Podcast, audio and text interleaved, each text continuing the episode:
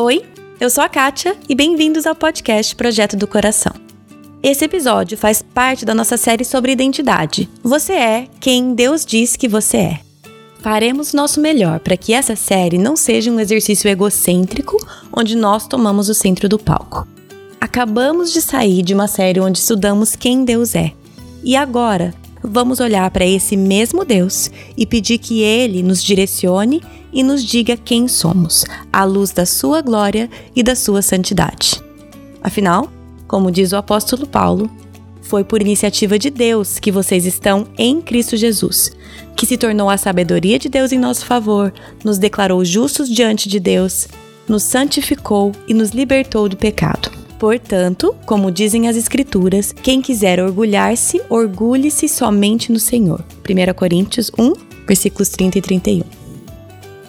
No episódio de hoje, eu tive o privilégio de aprender um pouco da história da Raquel Ramos e ouvir algumas coisas que ela tem aprendido em meio a momentos muito difíceis. Mas que realmente é válido que durante esse tempo todo, assim, é uma vida de intimidade com Deus, de oração, de tu ter ali o teu tempo realmente com ele. Não que tu tenha que sentar, abrir tua Bíblia e fazer um sermão lá. Um canto, vai ora, chora, fala com Deus. Ele é um momento de intimidade. Com... E isso é o que ele mais pede da gente. Independente de se tu tá dentro do ônibus, ah, tô ali nas panelas, tô chorando, tô abrindo meu coração para Deus, do que tu ficar guardado. Procura alguém para conversar contigo, orar contigo. Procure ter pessoas que te amparem, que te ouçam, que escutem teu choro, que se alegrem com as tuas alegrias. A gente precisa de pessoas, porque sozinho realmente é muito difícil.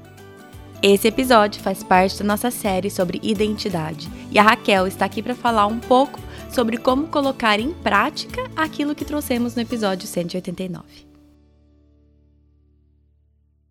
Gente, hoje eu tenho o privilégio de conversar com alguém que eu conheço de verdade, através do podcast, mas conheci em pessoa, é a Raquel Ramos. Eu conheci ela quando eu pude estar em Porto Alegre visitando a, a Ellen.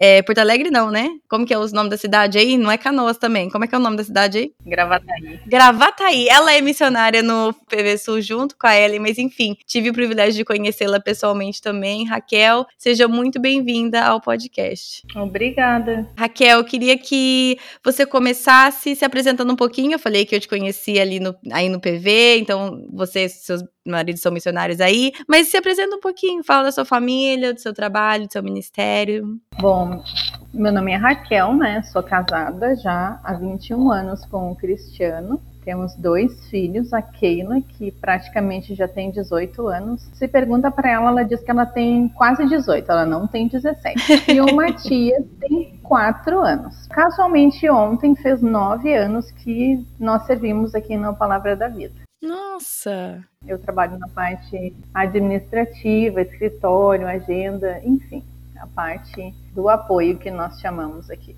Servimos numa igreja local, que ela fica numa cidade aqui próxima, Irmãos Menonitas. Meu esposo, por três anos, pastoreou essa igreja também. E Agora estamos tempo integral aqui na PV, então já fazem nove anos. Legal. E eu te conheci aí quando eu fui aí visitar a Ellen, aí a gente teve um pouquinho, um momento ali de estudo ali com algumas esposas, né, alguns missionários aí. Como eu te conheci através da Ellen e tudo mais, na verdade foi a Ellen que te indicou para falar justo sobre esse assunto. Nós vamos seguir com a série Você é quem Deus diz que você é. Falamos já sobre você é a sua história. E quando eu tava conversando com a Ellen, ela falou assim: "Eu tenho uma pessoa para falar sobre isso, a Raquel". Aí ela já falou para você, né? Você até que me falou, mas ela fala assim: a mulher tinha que escrever um livro da história dela e tudo mais.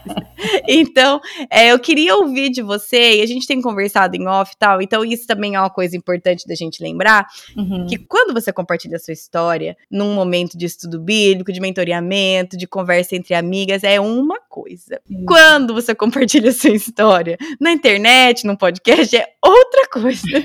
então, todo mundo né, saiba que ela vai falar de alguns momentos pontuais que ela sente tranquilidade em compartilhar da, da forma que todos nós deveríamos fazer. Então, Raquel, tendo dito isso, queria que você falasse alguns dos pontos marcantes da sua história sobre se a gente imaginasse a nossa vida como uma linha do tempo e momentos assim marcantes, né? E eu sei que eu falei no episódio de você a sua história que esses momentos a gente aprende que uhum. fazem parte de quem nós somos, fazem parte da nossa identidade, Sim. mas não tem o poder altamente definidor, né? Isso a gente vai falar um pouco mais para frente. Mas se eu perguntasse para você, se você fosse fazer essa linha do tempo e falar assim, olha, esses são alguns dos pontos que eu vejo Sim. que tiveram um grande poder, assim, influência na formação de quem eu sou hoje. Leva a gente para um passeio aí por alguns desses pontos. Sabe que eu nasci num lar cristão, meus pais já eram cristãos, meus avós já eram cristãos, então eu vim naquele contexto assim, bolha, como a gente fala, né? É o meu. Mas só que não é bem assim, né? Nós somos humanos, a gente tem nossa personalidade, tem nosso caráter e a gente precisa moldar isso com o caráter de Cristo. Então, na verdade, eu tomei uma decisão por Cristo, eu tinha 12 anos, hum. que eu creio que ali foi um dos primeiros marcos mesmo que a transformação de vida começou, né? Hum. Foi um retiro de adolescentes, foi muito marcante, eu vi claramente Deus falando comigo, ó, chegou a tua hora, vamos começar a mudar, já não é mais criança, enfim. Foi, eu tive uma adolescência e uma juventude muito abençoada, com muitos amigos cristãos, aquela história toda, né? Uhum. Tipo, ah, ela é a filha do obreiro mais antigo da igreja, então ela é perfeita, e blá blá blá. Eu, não, gente, vocês não têm noção desse contexto mas um dos marcos marcantes assim da, da minha adolescência que eu lembro foi esse de ter muitos conselhos legais, uh, ter acompanhamento, ter discipulado. Isso me ajudou muito nessa fase a tipo vamos nos preparar para a vida adulta. E aí essa vida chegou.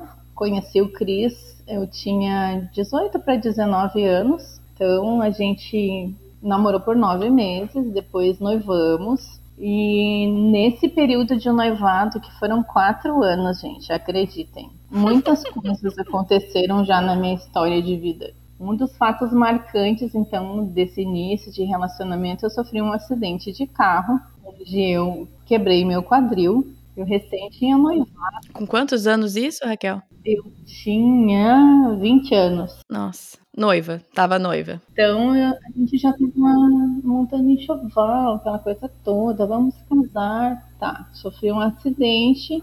O dia do acidente foi um dos dias muito marcantes assim da minha vida, porque a gente tava em família no carro. Vou tentar resumir, né? Senão nosso podcast vai dar cinco horas.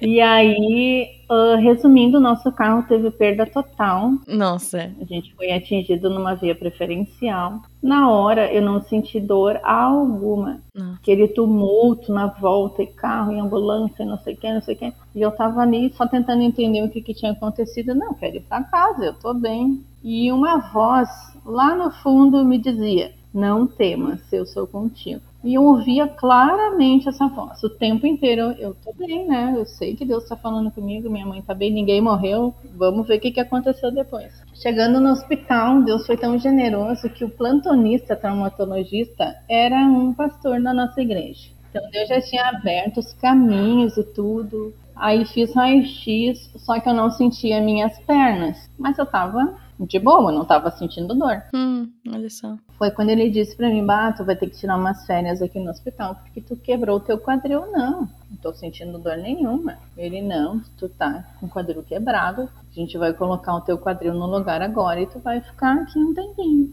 Essa foi a dor da minha vida, assim, na hora de botar o tal do quadril no lugar. Aí eu senti tudo. Hum. Passou o efeito da adrenalina. Fui pro quarto, então fiquei à base de morfina por muitos tempos. Nossa. Resumindo esse processo de recuperação, hospital e tudo mais, acho que foram uns dois, três meses que eu fiquei praticamente na cama. Nossa. O médico veio, conversou com meus pais, disse que possivelmente eu ia ficar sequelada ou eu não ia conseguir caminhar mais direito. E uma das coisas que mais marcou na época foi que eles disseram que eu não poderia ter filhos por causa do quadril quebrado. Não precisei de cirurgia nem nada. Mas aí já começa assim, pô, tô recém iniciando um relacionamento e já não vou poder ter filhos. Poxa vida. É todo o sonho de uma mulher, né? Sim. Então, esse foi um episódio assim, fiquei bem recuperada. Hoje eu tenho muito pouca sequela, mais de, de musculatura e nervos, essas coisas, mas estou super bem. Aí que vem os próximos episódios mais marcantes. Esse foi um bem marcante mesmo. Uhum. Uma das razões pela qual o noivado demorou mais, né? Então, porque daí vieram custos. Claro. Aí antes disso a gente tinha feito uma outra cirurgia. Nossa. E aí o marido é transferido de cidade. Mas a gente suportou bem legal esses cinco anos de noivado, namoro, distância, vai e volta, fica. Tá certo. Aí você teve esse momento bem traumático, por, não, por falta de ter palavra, mas não deixa de ser, na sua juventude, com essa notícia tão avassaladora que é, possivelmente, se você não vai poder ter filhos. Era possivelmente ou ele te deu certeza que você não ia poder? Ele disse que possivelmente eu não ia conseguir segurar uma gestação, né? Entendi. Em função da bacia, de toda a função da bacia numa gestação. E aí vocês casaram e alguns outros momentos aí? Teve alguns momentos no início do nosso casamento também, né? Todo mundo acha que casamento é mais de rosas e tudo mais. Acho que só quem nunca casou. é, então sim, nós tivemos alguns anos difíceis da nossa vida como casal, uhum. mas eu sempre procurei, né, ser aquela esposa bíblica que eu aprendi. A mulher sabe edifica sua casa, luta pelo casamento. Foram alguns momentos assim, e um dos momentos mais marcantes que dá sequência Uh, num outro ponto que foi bem crucial assim para mim como mulher é tipo casei estou bem financeiramente estou bem estabilizada estou bem com meu esposo vamos ter filhos sim vamos ter filhos uhum. só que nesse processo todo eu acho que por dois anos e meio eu tentei engravidar e não consegui. Uhum. Só que daí tem aquela parte clínica, né? Em primeiro lugar, o acidente. Eu tinha vários policísticos, eram bastante cistos dos meus ovários. Eu também tinha o útero inverso, né, que eles falam. Fiz alguns exames desses para gestação e tudo mais e descobri que eu tinha pouca ovulação. Então, digamos que o óvulo nem chegava a tempo lá de ser fecundado, enfim. Aí tu imagina como fica a cabeça de uma mulher numa situação dessas, né? Nossa. Querendo ter filho e tudo mais. E eu segui orando. E nesse meio tempo, Deus fez uma reviravolta tão grande no nosso casamento. Hum. E para honra e glória do nome dele, assim, resumindo, porque a história é muito grande, ele nos levou para muitos lugares para nos mostrar de que ele pode fazer o que a gente quer. Hum. Só que a gente precisa estar no centro da vontade dele. Hum. Isso foi muito claro. Então, como casal, a gente tomou algumas decisões. A gente vai se mudar da cidade onde a gente estava, a gente vai congregar numa igreja, né? Começamos a servir firmes numa igreja, porque antes a gente só visitava. Nós casamos, nos mudamos para uma cidade onde a gente não conhecia ninguém. Então ficava difícil tu procurar uma igreja, tu hum. te sentir bem naquela igreja. Super difícil. Eu nasci e me criei na, minha, na mesma igreja por 25 anos, conheci meu esposo na igreja. Então as igrejas tinham um contexto diferente das que nós normalmente frequentávamos. Uhum. E aí que começou então Deus dizendo que a gente precisava estar no centro da vontade dele. Fomos direcionados então por Deus por uma igreja onde o pastor era nosso líder da juventude na época. Nossa! Que nós ainda, ainda éramos adolescentes jovens. Que legal. Começamos a servir ali e tudo mais. E um dia teve um congresso missionário. Hum. A igreja cheia. E aí o missionário que estava lá fazendo era um congresso, assim, ele disse, ele apontou para mim, me chamou lá na frente. E eu olhei para o lado achando que não era eu, né? Fui e aí ele disse assim: ah, eu posso fazer o que tu quer, só que tu precisa estar no centro da minha vontade. E eu, na hora, entendi o recado, tá, senhor? Eu tô procurando chegar no centro da tua vontade. Hum. Resumindo, mudamos de cidade. Deus foi tão generoso, arrumamos emprego na mesma semana que chegamos para Porto Alegre de volta coisas estavam se encaminhando, eu até esqueci um pouco esse lance de gestação, enfim, vou me estabilizar primeiro. Vou aproveitar então que eu ainda estou de férias nesse processo de emprego novo, vou fazer uma cirurgia corretiva do septo nasal. Hum. Fui pegar os resultados dos exames, para minha surpresa, estou grávida. Hum. E aí eu pergunto para a enfermeira, ah, esse exame não é meu. Ela, sim, tá aqui teu nome, Raquel, não sei o que, não sei o que. E aí eu, a senhora tem certeza nisso? Sim. É o que diz aqui na coleta de sangue que hum. nós fizemos. E eu fiquei sem reação hum. alguma. Não acreditando, tanto que eu fiz acho que uns cinco exames a mais para ter certeza. Uhum. E a gente sabia do contexto, né, de que humanamente, pela medicina, seria impossível, mas a gente sempre creu num Deus que pode todas as coisas, uhum. muito mais ainda do que a gente pede e pensa para ele, né? Uhum. Falei pro Cris, então, que eu tava grávida e tudo mais, comemoramos em família, e eis que chegou a Keila Cristina em 2004. Uhum. Uma bênção de Deus na nossa vida. E até hoje tem sido já com quase seus 18 anos. Afinal, ela não tem 17. É, ela tem quase 18.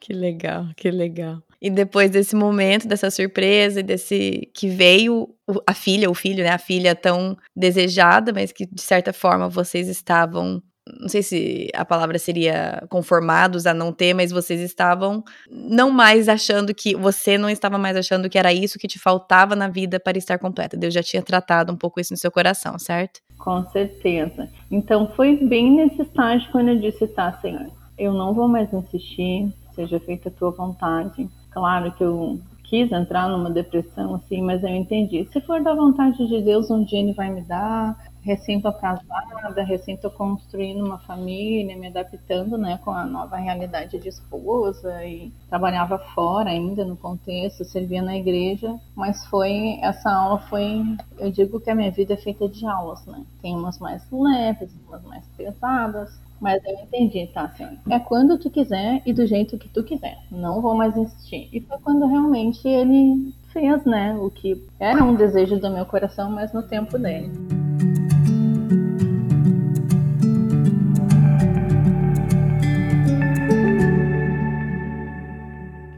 Outro grande marco, né? E quais são alguns outros que você. Depois eu vou voltar assim, mas eu quero que você dê um panorama aqui pra gente. Quais são mais um ou dois marcos aí importantes? Nesse mesmo ano, comecei a sentir umas coisas estranhas de saúde, já né, tive menopausa precoce com 37 anos, fiz reposição hormonal. E a gente queria então 2015 isso, chegamos na PV em 2014. 2015 a gente conversando, chegamos a uma, hum. uma conclusão assim. O que, que tu acha de a gente tentar o segundo filho? Que ela já tinha 8 para 9 anos. Hum. Oramos e tá, sentimos paz. Em menos de dois meses eu engravidei. Hum. E eu fiquei, Senhor, é do teu jeito mesmo, né? Eu queria. Só que com 13 semanas de gestação eu sofri um aborto espontâneo. Hum. Minha filha sempre orou para ter um irmão. E eu creio que Deus respondeu a oração dela. Hum. Foi um marco muito difícil pra gente essa perda. Realmente eu entendi hum. o que as mulheres que passam por perda sentem. Para Keila foi difícil, porque ela orou por aquele mãe, ela não entendia, né? Que, que Deus estava querendo dizer pra, com isso. Hum. Mas essa foi uma outra lição que Deus foi muito claro no meu coração, que ele disse: eu posso fazer o que tu quer, mas na hora que eu quero. Então, a mesma coisa da vontade, né? Primeira gestação daquela tem que estar no centro da minha vontade e com a perda eu posso fazer o que tu quer, mas na hora que eu quero. E ele, entendemos que não era a hora, vamos ficar com aquela, dar o nosso melhor para o ministério, enfim, estávamos bem tranquilos. Uhum. Então, nesse ano, foi um ano bem difícil. Passamos ainda 2017 e 2016, voltando um pouquinho, no pastoreio no duplo ministério, né? Uhum. Uma benção, a gente cresceu muito, a gente tem esse chamado do serviço cristão mesmo, o Cris como pastor também. Eis que saí da igreja, voltei então no médico e descobri que eu estava com coágulo no meu útero. Hum. Fui fazer exames, né, já pensando em tudo quanto é coisa ruim para variar, porque nós mulheres temos esse poder, em vez de focar no lado bom, a gente sempre vai primeiro pro lado ruim e eu, tá, senhor, tudo bem, se eu tô com câncer, vamos lá, mais uma lição que tu tá me dando. Tava, tava preparada. Fiz então o um exame, fiz um tratamento e a doutora pediu para voltar em três meses. Eu tinha um desconforto abdominal realmente bem grande, sentia cólicas horríveis. E aí, nesse meio tempo, eu já usando lenço na cabeça para ver como que eu ia ficar sem cabelo, porque ia fazer quimioterapia, radioterapia, todas essas pias. Eu conto isso, mas hoje eu dou risada, né? Revela um pouco da sua personalidade, não? Sim. Cheguei então para fazer essa ecografia. Eis que é, o meu coágulo estava com 13 semanas já. Lindo, se mexendo uhum. perfeitamente. Uhum. E eu entrei em choque, gente. Senhora, como assim? Uhum. Eu não estou entendendo qual é o teu propósito para minha vida. Não estou entendendo agora. Eu tinha pedido e aí tu foi bem claro dizendo que não era. Agora é a hora, então. Só que o detalhe é que eu já estava com 40 anos. Hum. Então, óbvio, pelo físico a gente pensa assim, nossa, como vai ser, como não vai ser. Tive uma gestação mega tranquila. Hum. Melhor que a gestação daquela. Só que aí vem, eu acho que o terceiro marco mais que eu vejo assim de Deus mesmo, que essa lição foi bem profunda mas ao mesmo tempo gratificante, testemunho lindo assim que Deus tem dado para nós como família. Que o Matias nasceu com 37 semanas, mesmo tempo de gestação da Keina, mas ele nasceu com uma síndrome. É uma síndrome bem rara chamada síndrome de Goltz. Hum. Raríssima. Depois vocês podem até dar uma estudada aí. E no parto foi aquela surpresa, assim, porque a pediatra chegou dizendo que ele não tinha parte de uma perninha, que a mãozinha dele direita tinha três dedinhos, e eu fiquei surpresa, hum. porque até então todos os exames pré-gestação, aqueles que a gente faz de acompanhamento, estavam perfeitos. Sim. Inclusive as ecografias. Hum. Nenhuma ecografia hum. apresentou nenhuma alteração. Eu vejo nisso, e é o que eu falo hoje, que Deus permitiu que eu não visse, porque Ele conhece meu coração, Ele já conhece a filha dele, que eu sou ansiosa, preocupada, como que vai ser, como não vai ser. Aqui já estava usando o lenço na cabeça, né? Então, eu acho engraçado que o meu pai me chama de peru de Natal, porque eu sou aquela pessoa que sofre por uma antecipação, nem chegou o Natal e o peru já tá sofrendo, chega na hora, nem tem peru na festa de Natal, peru tá lá, livre, leva é, peru de Natal, essa é ótima. Tem, eu tenho meus momentos de peru de Natal. Então eu sou assim, eu tenho que confessar, eu ainda sou assim, luto muito com esses anseios, com essas ansiedades, e o nascimento do Matias, então Deus me poupou assim, tá, vou deixar um tempinho sem ansiedade. Aí o Matias nasceu, né, o pediatra perguntou se eu queria ver o Matias, eu disse que sim, óbvio que eu quero ver, porque ele é meu filho, né? Hum. E uma coisa que me chocou bastante foi quando ela disse que a gente pergunta porque tem mães que sabem que os filhos nascem com alguma deficiência e elas não querem ver, eles já vão direto para adoção. Hum. Eu fiquei chocada, mas eu disse não. Nossa.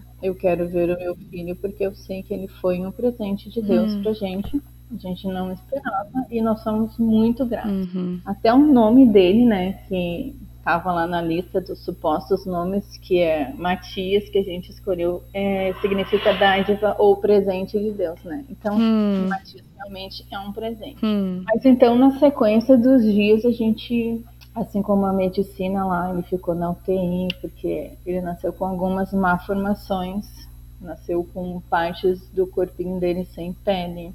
Ele, na sequência, a gente descobriu que ele tinha um sopro no coração. Hum. Ele tem a genesia renal, ele tem só um risinho, ele não tem parte da perna esquerda do joelho para baixo, os dedinhos da mão.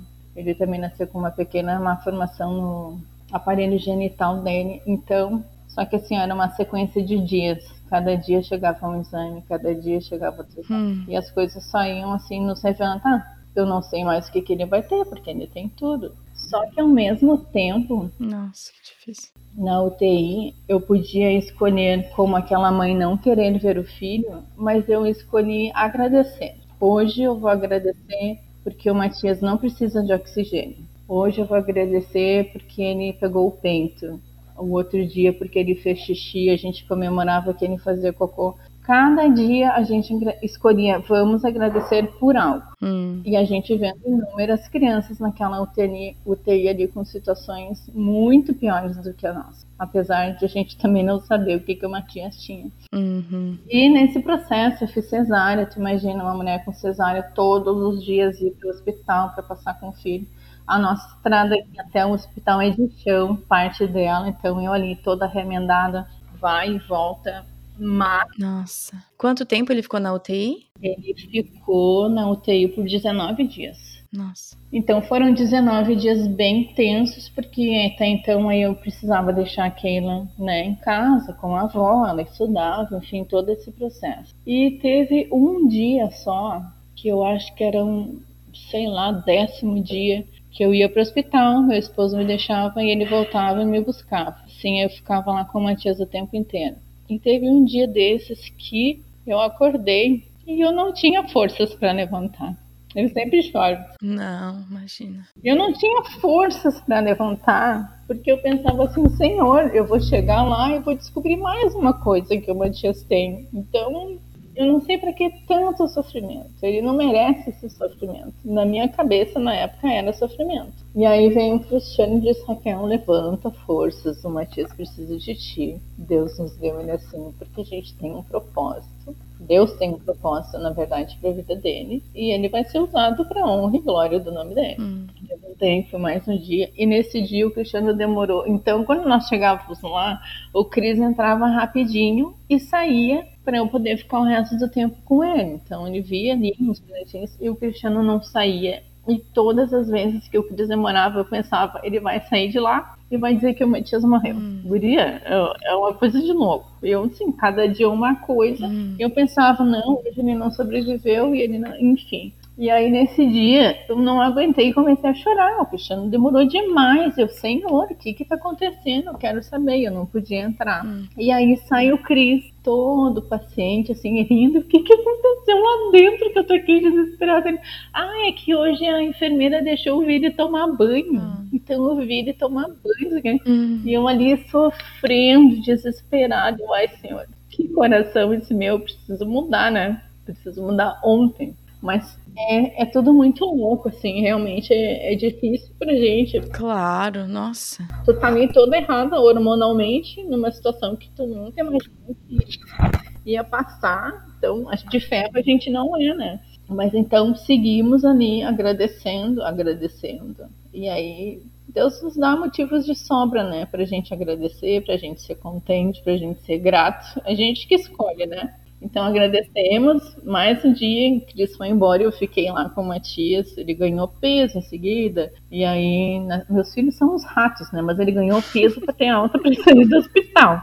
E aí viemos para casa na, hum, na incerteza, porque a gente não sabia ainda o que, que o Matias tinha. Hum. Mas ele saiu com todo o encaminhamento médico que ele precisava. E louvamos a Deus ainda que pelo SUS o Matias tem um atendimento top pelo SUS. Deus é muito generoso, muito bondoso.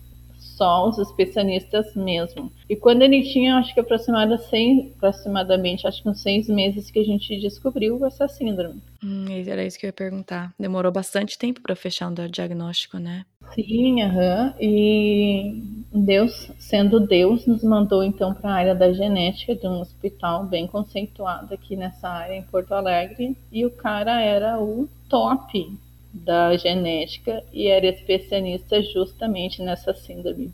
Então já Deus já foi abrindo todas as portas e o Matias segue lá hoje. Chega lá no hospital, ah, esse que é o Matias. Né? Todos os especialistas querem conhecer o Matias, que ele é celebridade. Porque essa síndrome ela é mais comum em meninas e não em meninos. Mas o Matias está aí para mostrar que existem os meninos também com a síndrome de Goltz.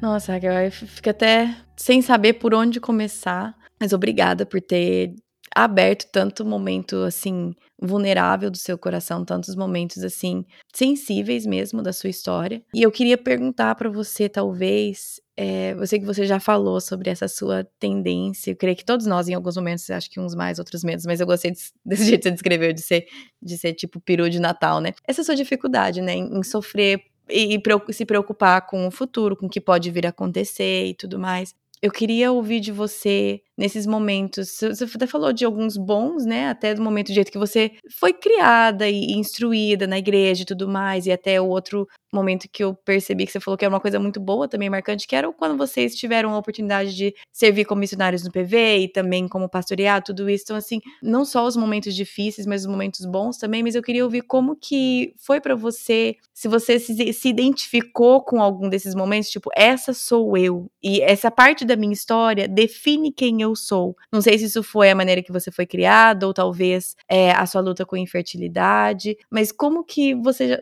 você já passou por isso de sentir essa parte da minha história define quem eu sou. Você teve momentos assim? Sim, ainda tenho, Kate, porque eu costumo dizer que a minha vida era um quebra-cabeças. Hum. As coisas vão acontecendo e hoje eu ainda faço links com a minha infância, com a minha. Ah, isso aconteceu porque por causa disso. Hum. E é um link muito legal. Eu adoro dizer então que a minha vida é um quebra-cabeças. Mas pensando assim na minha história de vida, desde a adolescência eu sempre vivia contextos em que eu percebia assim, por que, que eu sou assim? Hum. Eu tinha meus altos e baixos. Daí eu automaticamente pensava, não, tu é assim porque Deus te fez assim. Hum. Então vinham as lutas, as dificuldades, tanto na adolescência, na juventude, uh, depois de casada já, que eu fazia as minhas escolhas. Hum. Quando vinham os pensamentos ruins, assim, tá,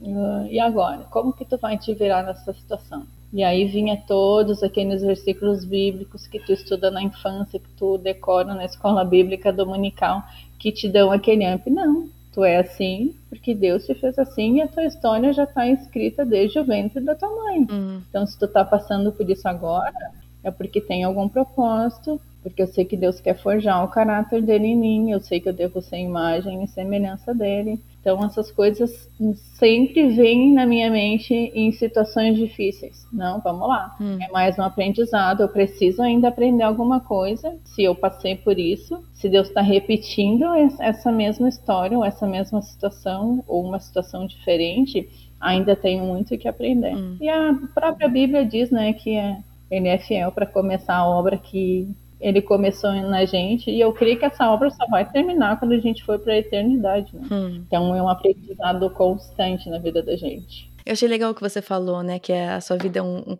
um quebra-cabeça, em que você vai vendo, nossa, eu entendo porque Deus me permitiu passar por isso, porque agora eu tô preparada para passar por isso aqui na frente, ou coisas assim, né? Ou essa minha coisa da minha adolescência me preparou para tal coisa. Eu acho legal isso. E acho muito especial quando Deus permite que a gente enxergue algumas coisas, né? O propósito que ele tinha atrás de certas coisas. É verdade. E eu queria talvez perguntar se talvez em algum momento você se agarrou, né? A gente falou no, no episódio que eu gravei sobre isso, sobre o livro, fala sobre que sim, esses momentos eles definem quem nós somos, mas que tem um perigo quando a gente dá a esses momentos o poder de ser, de ter o poder definidor more, assim, o definidor máximo da nossa história. E, e eu queria saber de você se teve alguns momentos que você caiu nessa, que eu sei que eu já, claro, de falar assim: isso aconteceu comigo, e esta é quem eu sou, e a minha identidade é essa, e é isso que define quem eu sou, e, e você então sofreu com isso é, e talvez se afastou um pouco da sua verdadeira do verdadeiro acontecimento definidor da sua identidade? É complicado a gente dizer, não sei, depende do contexto, né? Ah, isso define quem eu sou. Eu nasci para sofrer, eu nasci para passar por momentos ruins. Tudo que eu passo é porque é consequência do meu pecado essas coisas todas vêm na minha mente assim, né? Mas ao mesmo tempo que tem situações, tá, agora chega, não vai dar hum. certo, não vou conseguir mais, uh, não vou conseguir passar por, por mais essa história. O que eu vejo é que Deus continua, como eu falei, fazendo essas coisas na minha vida para que elas sirvam de testemunho para outras pessoas. Então, uma das coisas que eu amo fazer e sei que Deus me chamou é para trabalhar com o aconselhamento bíblico. Hum. E não tem nada melhor do que o próprio testemunho do que a gente viveu na nossa vida para poder hum. uh, dizer assim, ah, eu vivi, ah, tu tá falando da boca para fora porque é o que tu leu. Não, eu vivi isso. Eu sei que Deus pode curar, eu sei que Deus pode fazer milagres, eu sei que que isso que eu estou passando é por um propósito, que eu preciso, preciso aperfeiçoar o meu caráter. Uhum. Mas eu acho que todos os momentos, assim, me definem como. Não sei se a palavra certa é a Anne que gosta muito de falar isso, que eu me defino com contentamento, tá, senhor? Vou me contentar porque eu sei que é tua obra e eu sei que tu quer fazer à vontade. Hum. Nesse sentido, assim, de me tornar contente e grata, né? Assim como o Paulo hum. passar por tanta coisa, porque eu sei que é para honra e glória de Deus, né? E testemunhar de que eu não me derrotei, hum. eu não me deixei. Tá, fui lá, caí, chorei, sofri, mas vamos lá, levanta, Deus tem mais ainda para fazer na tua vida. Acho que uma pergunta que eu queria fazer para você é se você chegou a um ponto, creio que sim, mas se você pudesse compartilhar comigo algumas mentiras que você acabou acreditando sobre quem você é devido a esses momentos difíceis e marcantes da sua história. Se, não sei, em algum desses momentos você acreditou uma mentira sobre quem você é ou quem Deus é por causa desses momentos difíceis. Sabe, Kate?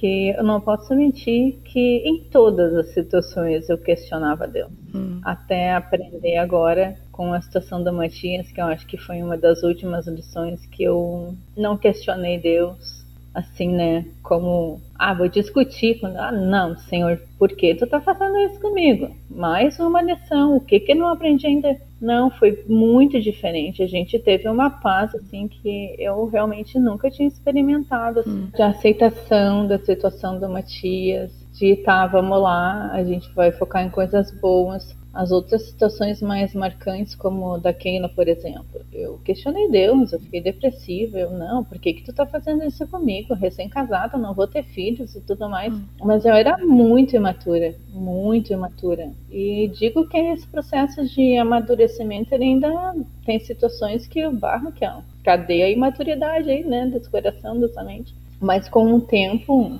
de acordo com as últimas histórias, assim, fatos marcantes na minha vida, eu aprendi muito, assim, essa questão mais do contentamento mesmo. Mas sim, acreditei em muitas mentiras que eu não vou conseguir, que isso é culpa do meu pecado, ah, que tô carregando um fardo que sei lá, foi uma coisa no passado tu fez, de herança hereditária e genética da família, maldição, hum. essas coisas todas eu acreditava. Mas o Deus libertador que a gente tem, uhum. ao mesmo tempo, eu digo que tem um anjinho ali te falando, não, não, escuta que ele tá te falando assim, que tem que fica aí perturbando. Sabe aqueles desenhos do pica-pau? Tem um anjinho e um capetinho.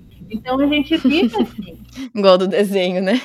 Só que eu resolvi escolher não dar mais ouvido a essas coisas. É. Então tá, vamos lá. Aconteceu isso. É porque Deus tem um propósito eu preciso aprender alguma coisa ainda, tenho que amadurecer, vai servir para eu ajudar outras pessoas, enfim. E um parênteses muito legal eu na história do Matias é que eu, como cristã, me questionava assim: ah, tu vê aquele pastor evangelista, aquela mulher, que quantos frutos dava para Cristo, não sei o quê. E eu sempre trabalhei nos bastidores, no escritório, conselhamento. Como é que eu vou evangelizar se eu não saio da onde eu estou? Tá? Então eu não vou ir para o céu, porque hum. acho que eu nunca dei um fruto, tá? Eu sei que eu falei uma vez de Jesus, mas como eu vou saber se a pessoa se converteu? Eu plantei a semente, mas não, não tenho estatísticas realmente de que o meu fruto foi plantado. Hum. E eu entendi que Deus me deu uma oportunidade incrível de evangelismo agora com o Matias. Porque tu pensa bem, são 16 especialistas. Quantas idas a hospitais, hum. consultas pelo SUS, que tu fica em sala de espera, que tu vê mães desesperadas, que tu vê mães impacientes, que tu vê mães sem pais, ou daqui a pouco uma avó porque tá cuidando do filho e sempre surge a oportunidade daquela conversa informal, né? Hum. E nesse meio tempo, eu agradeço a Deus, porque é um privilégio que Ele me deu. Eu entendi, tá, agora tu pode falar bastante de mim para essas pessoas, do meu amor, que eu posso ser um Deus que salva, que eu opero milagres. E tem sido fantástico, assim esse propósito do Matias. Quem conhece o Matias, não sei se tu chegou a conhecer ele aqui, ele é uma criança normal. Não cheguei. Que ele correndo, subindo, descendo as escadas, escalando árvore, nem sabe que ele usa uma prótese. Ele faz absolutamente tudo. e graças a Deus, todos os exames, tirando os problemas clínicos dele que ele tem, a parte neurológica dele, Deus deu um up maior, assim, né? Com quatro anos ele já faz coisas de crianças um pouco maiores. A mente dele é muito ligeira. Que gracinha. E é realmente uma bênção de Deus pra vida da gente, esse menino. Ai, gente, que legal. Raquel, sabe o que eu estava pensando aqui? Que você falou, né? Muitas vezes a gente tem igual o desenho animado, né? O anjinho e o, o diabinho, aquelas coisas, né? Que tipo, tem o lado bom e o lado ruim, não sei o quê. Eu acho que uma das coisas mais perigosas, claro que não tem essa coisa, mas, mas acho que uma das coisas mais perigosas é quando as vozes, as mentiras estão disfarçadas das verdades bíblicas, entre aspas. Como você falou, tipo, ah, deve ser uma maldição hereditária. Ou até a mentira que você falou, tipo, ah, mas eu só trabalho, né, na área de administração, então meu fruto não é, não vale tanto quanto do outro. Essas coisas eu acho que são as mais difíceis a gente lidar, principalmente a gente como você, como eu, que cresceu a vida inteira na igreja. São mentiras que a gente escuta disfarçadas de verdades, porque tem versículo que pode, né, assim, ah, mas você não produz fruto, então vai ser cortado. Essas coisas que a gente são mentiras. Interpretação, né? Né? Mas a gente entende, a gente escuta e aí, poxa vida, que triste que é que a gente muitas vezes, eu também tenho muitos momentos assim que a gente acredita as mentiras, mas porque elas estão disfarçadas, entre aspas, de verdades bíblicas. E uma outra coisa que me chamou muita atenção é, quando eu estava lendo esse livro e os outros para falar sobre isso, é que uma outra tentação que nós temos é usar a nossa história, coisas que passamos, dificuldades, como desculpa pelo, pela maneira que a gente age. Como, ah, tá, eu, eu ajo assim, mas é que você não sabe, eu sofri isso. Ah, eu sou dessa forma, mas é porque eu já passei por isso e você não sabe. Eu tenho esse trauma e você não sabe, eu tenho não sei o quê. E claro que tudo isso faz parte, nós devemos sempre ter compaixão por outras pessoas. Mas eu queria ouvir de você. É, se tem sido difícil para você em alguns momentos usar, porque eu não tenho, se a gente for olhar, claro que a gente sabe que sofrimento não se compara, mas olhando para sua história, olhando para minha, eu não tenho quase nada nesse, nunca sofri um acidente dessa forma. Eu perdi um filho sim, mas eu não sofri com infertilidade, não tive filho que teve problemas de saúde. Ou, seja, eu, se eu olho, eu falo assim, gente, eu não sofri por nada disso que você tá falando. Mas mesmo assim, eu uso meu próprio sofrimento pra, como desculpa, né, de, ah, mas é porque, sabe, tá, eu fui grossa aqui, mas é porque você não sabe, né? Aí, tudo bem, eu, eu agi dessa forma, mas se você soubesse o que fulano fez, entende? Então, assim, comigo, é, eu queria ouvir de você se, se tem sido uma luta isso para você, porque é uma luta para mim. Se tem sido uma luta para você de usar, tipo, nossa, tá, eu não faço isso, mas é porque você não sabe o que eu passo na minha vida. Você tem essa dificuldade, assim, de usar isso como como uma desculpa, entre aspas? Olha, analisando assim friamente, eu acho que eu já cheguei no nível de que isso já não são mais desculpas assim hum. para minha vida. Eu já aceito como tá, Deus. Vamos lá de novo. O que que tu tem para me ensinar? Hum. Eu sei que a tua vontade sempre vai permanecer na minha vida e se essa é a tua vontade para essa situação agora, tá? Vamos lá. Sem questionar, me mostra teu propósito, o que que tu quer de mim, como que eu vou poder honrar o teu nome nessa situação e eu tenho feito assim nos últimos tempos. Claro, eu dou umas surtadinhas assim, né, até entender o contexto todo, mas eu tá, vamos voltar ao foco. Senhor, se é assim, é assim. E assim seguimos. Que legal. Nossa, graças a Deus, né? Que ele vai trabalhando nossa vida e, e, e moldando nosso coração.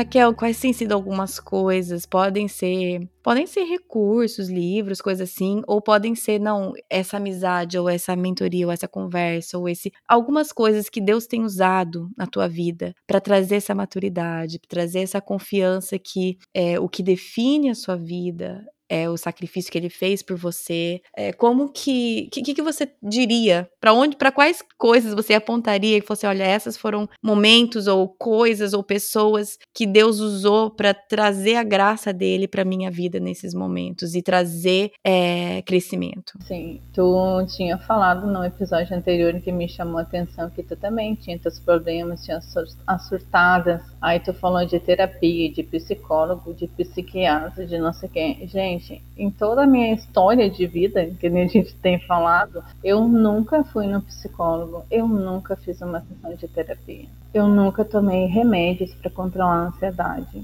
que eu me lembre nada. O máximo chazinho de camomila, erva doce, que o estoque é bem grande em casa. Vamos investir nisso.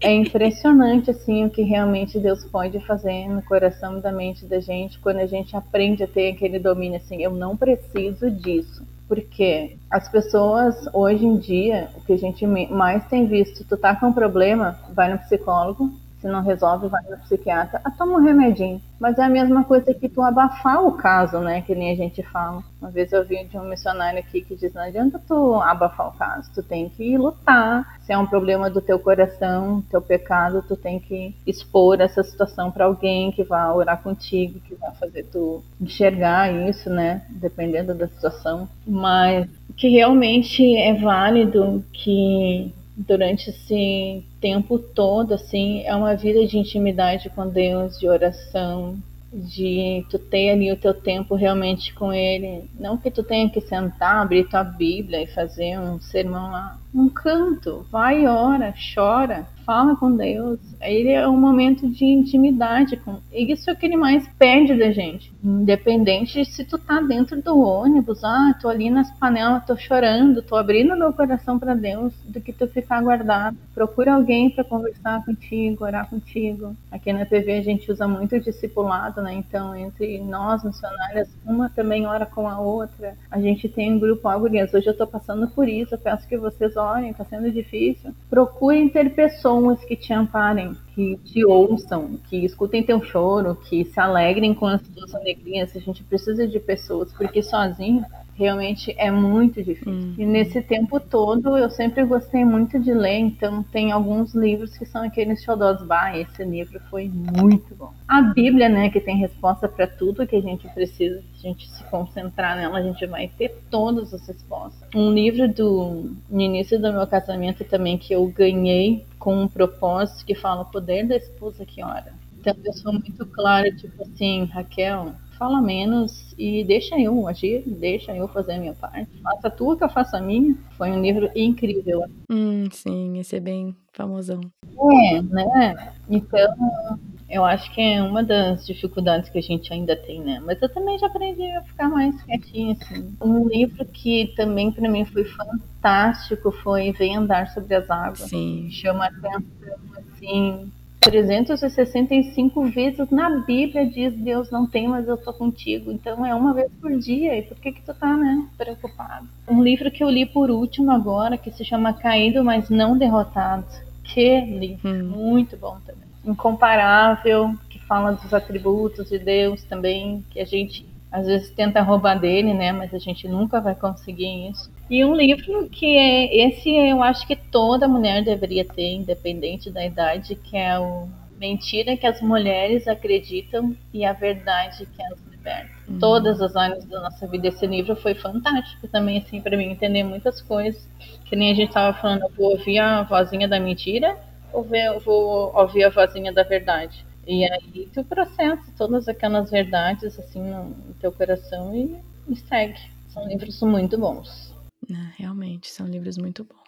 É, e eu sei que existem as diferenças é, de opiniões dentro da igreja, tudo em relação à, à, terapia e tudo mais, mas eu acho o que eu acho muito válido aqui que você falou, e que eu acho que todos nós deveríamos estar de acordo, independente do que você pense sobre é, terapia cristã ou não, o que eu acho que você falou que está muito certo, e que todos nós deveríamos estar de acordo, independente da posição, é que o, o, o que precisa ser tratado verdadeiramente é o pecado no nosso coração. Ponto. Isso é absolutamente verdade. Ponto. Eu concordo com isso que muitas vezes, muitas vezes mesmo, outras coisas são usadas como um band-aid em cima de uma ferida de bala, certo? Assim, levei um tiro, ah, vou pôr um band-aid, não vai adiantar nada. Então eu te entendo e eu concordo perfeitamente com essa esse problema muitas vezes de recorrer a tudo antes de recorrer a Deus. Vou atrás de todas as outras coisas antes de realmente recorrer a Deus. Então, é, por mais que existam diferenças, eu acho que o que a gente, acho que como igreja que nós precisamos é quais são os pontos que a gente concorda nisso, e eu concordo 100% isso que você falou, e realmente o que nós precisamos mesmo, em primeiro lugar, e a única coisa que realmente traz a mudança é o tratar de Deus no nosso coração e que nós precisamos estar muito atentos mesmo para não usar outras coisas como um band-aid quando é caso de uma bala, né? E aquilo não não vai trazer nada. Então eu concordo muito com esse aspecto do que você falou. E, e eu acho que eu acho que a gente aprende tanto, acho, eu, acho, por isso que essa parte está na, na, na introdução do podcast, que a gente aprende tanto com a história de outras pessoas. E hoje em dia, todo mundo está bem separado na casinha e as pessoas não convivem tanto mais, e as pessoas não conversam tanto mais, não se abrem tanto mais, e a gente deixa de aprender com a história uma das outras. Então, o fato que você está, esteve disposta a abrir um pouco da sua história é, uma, partes muito sensíveis aqui para que a gente pudesse ter essa chance de aprender com a sua história, como Deus tem te carregado ao longo da sua história, é, isso é um privilégio para mim e para as outras pessoas ouvindo. E eu gostaria que fosse um encorajamento para todos nós. Poxa vida, eu não conheço a história da pessoa que está aqui do meu lado, que mora aqui. Ela não conhece a minha história. As mulheres da minha igreja, nós não conhecemos a história uma das outras, porque hoje em dia a gente está muito bem fechadinho no nosso, né? A gente conversa sobre coisas superficiais, mas compartilhar mesmo a nossa história e o, que Deus tem feito, isso falta. E poxa, como a gente aprende, né? Eu, eu sei que eu aprendo com Deus na minha própria história, mas como eu aprendo escutando da sua história e o que Deus tem feito na sua história. E então eu queria te agradecer por, pela sua é, vulnerabilidade, disposição. Eu sei que foi difícil para você, mas eu te agradeço muito. Eu te agradeço muito por estar disposta a encarar o, o, difícil, que eu sei que foi muito difícil. Sim, é verdade. O privilégio foi meu, Kate. É uma honra, né, participar do podcast. Eu ouço todos os episódios assim, nossa, que história legal, que história legal. E aí quando surge essa oportunidade de eu ser convidada eu, senhor, o que, que eu tenho para falar, né? Raquel, essa sou eu toda semana. Eu, Deus, o que, que eu tenho aqui para falar? Então, gente, que privilégio ouvir de você, Raquel. Muito obrigada pelo convite. Eu te agradeço muito. Espero que realmente seja para as histórias, né, compartilhadas, sejam para edificar mesmo a vida de muitas mulheres e homens também que ouvem o podcast. E esse é só um pedacinho da minha história, que dá um best-seller, como diz a Ellen. Aguardaremos a sua história best-seller, tá? Quando você escrever, quando você escrever, você avisa. Raquel, posso pedir para você encerrar esse nosso tempo em oração, por favor? Claro, com certeza. Senhor, muito obrigada pelo privilégio incrível de poder falar um pouco do que tu tem feito na minha vida, na vida da minha família. Obrigada, Senhor, por poder falar também do teu amor àquelas pessoas que não te conhecem, pela oportunidade incrível que tu tem me dado nesses últimos quatro anos. Uh, te sou grata também, Deus, por todas as mulheres que estão ouvindo ou ouvirão esse podcast que elas possam ser impactadas pelo teu amor, que possam ser renovadas com a verdade, Senhor, de que tu é o dono da vida, tu escreve a nossa história desde o ventre da nossa mãe e que passamos por situações para que o teu caráter seja moldado na nossa vida. E o desejo do meu coração, Senhor, é que a cada dia nós sejamos cada vez mais, Senhor, espelhos de quem realmente tu é na nossa vida. Obrigada pela vida da Kate, por esse projeto incrível que ela tem de levar tantas coisas boas e trazer nos nossos corações também. Te louvamos por tudo que tu tem feito nas nossas vidas e ainda continuará fazendo. Em nome de Jesus, amém. Amém.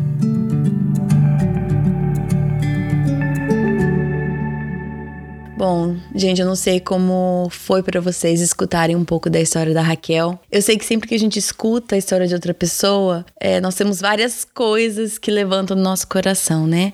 Talvez parte da história dela tenha alguma coisa semelhante com uma parte da sua história. Então talvez isso tenha mexido com você. Talvez a sua história na tua cabeça você pensa: "Nossa, eu nunca passei por nada disso". É isso sim que é sofrimento. Poxa, eu, o meu não é nada. Ou talvez você tenha o um sentimento contrário, pensando: "Nossa, já passei por muita coisa pior do que isso". E tá, Deus foi assim com a história dela, mas na minha foi muito pior. Eu não sei o que, que é no nosso coração, mas sempre que a gente escuta a história de alguém, a gente reage sempre pensando no nosso, né? A gente compara, a gente busca paralelos e eu não acho que isso tá de todo ruim, mas tudo isso para dizer que eu não sei como chegou em você a história da Raquel. Eu não sei o que levantou no seu coração, mas eu sei que a gente aprende muito ao ouvir a história um do outro, ao escutar, o compartilhar, especialmente de pessoas como a Raquel, que vão apontar para Deus no meio da sua história, né?